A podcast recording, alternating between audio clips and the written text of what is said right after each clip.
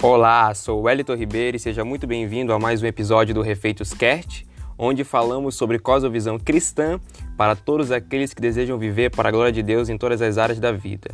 E hoje nós vamos continuar descobrindo e detalhando nossas motivações para usar a realidade virtual. Então, se prepara.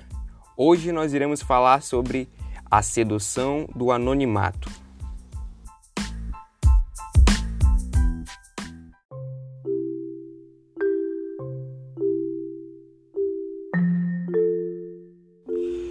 Vamos começar com duas citações do livro Jogador Número 1. O anonimato era um dos maiores benefícios do Oasis. E a segunda é: O Oasis permite que você seja quem quiser, por isso todo mundo é viciado nele.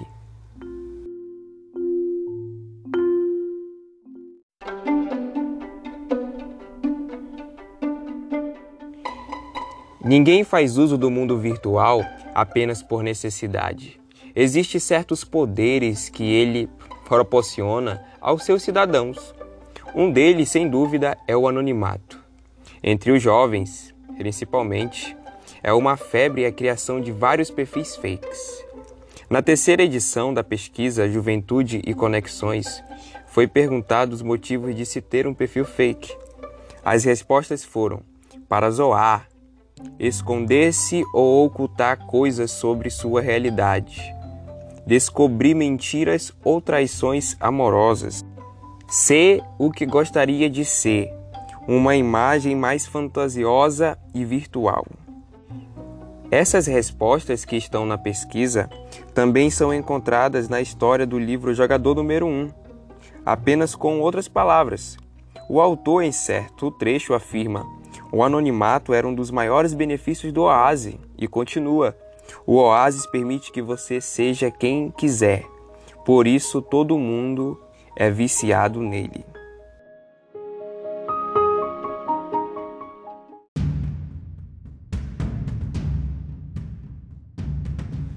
Uma consequência maléfica ruim da criação de perfis fakes é que isso pode ser uma tentativa de se esconder.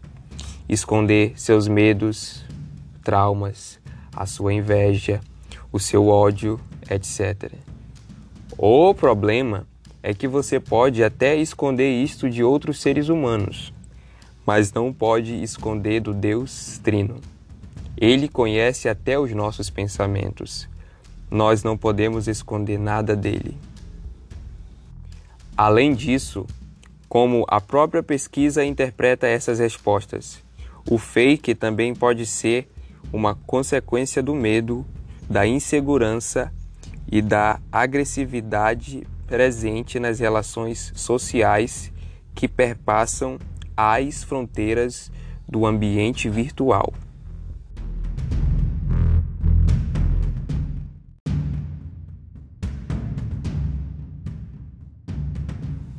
Um outro desdobramento desse poder que o mundo virtual proporciona ao seu cidadão é a possibilidade de ser quem ele não é. Logo, eu posso me auto-enganar com a criação de vários perfis. Eu posso construir um eu ideal que todo mundo aplaudiria. E a custo de quê? Mascarar nossos defeitos é fácil no mundo virtual. A grande furada é que ao sairmos do mundo virtual, eles ainda estarão lá. Todas nossas inquietações da alma. Logo, a tendência é que você passe cada vez mais tempo no seu oásis, no seu refúgio. A fé cristã olha para tudo isso e diz: você não precisa se esconder, você não precisa ser o que não é. Jesus disse: Eu fui massacrado naquela cruz pelos seus pecados, fui exposto publicamente para que você não precisasse se esconder mais. Não seja como Adão e Eva no jardim, tentando se esconder em meio às árvores. Abra-se todo para o Deus Trino. Conte todos os seus pecados para Ele. E como brinde, ganhe a coragem para ser o que realmente você foi criado para ser.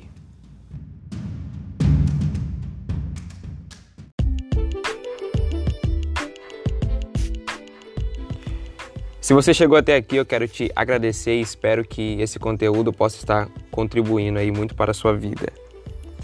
Quero te dizer também que na próxima semana nós vamos detalhar nossa última motivação para usar o mundo virtual, a necessidade de segurança. Então aumenta a expectativa, que eu tenho certeza que você não perde por esperar.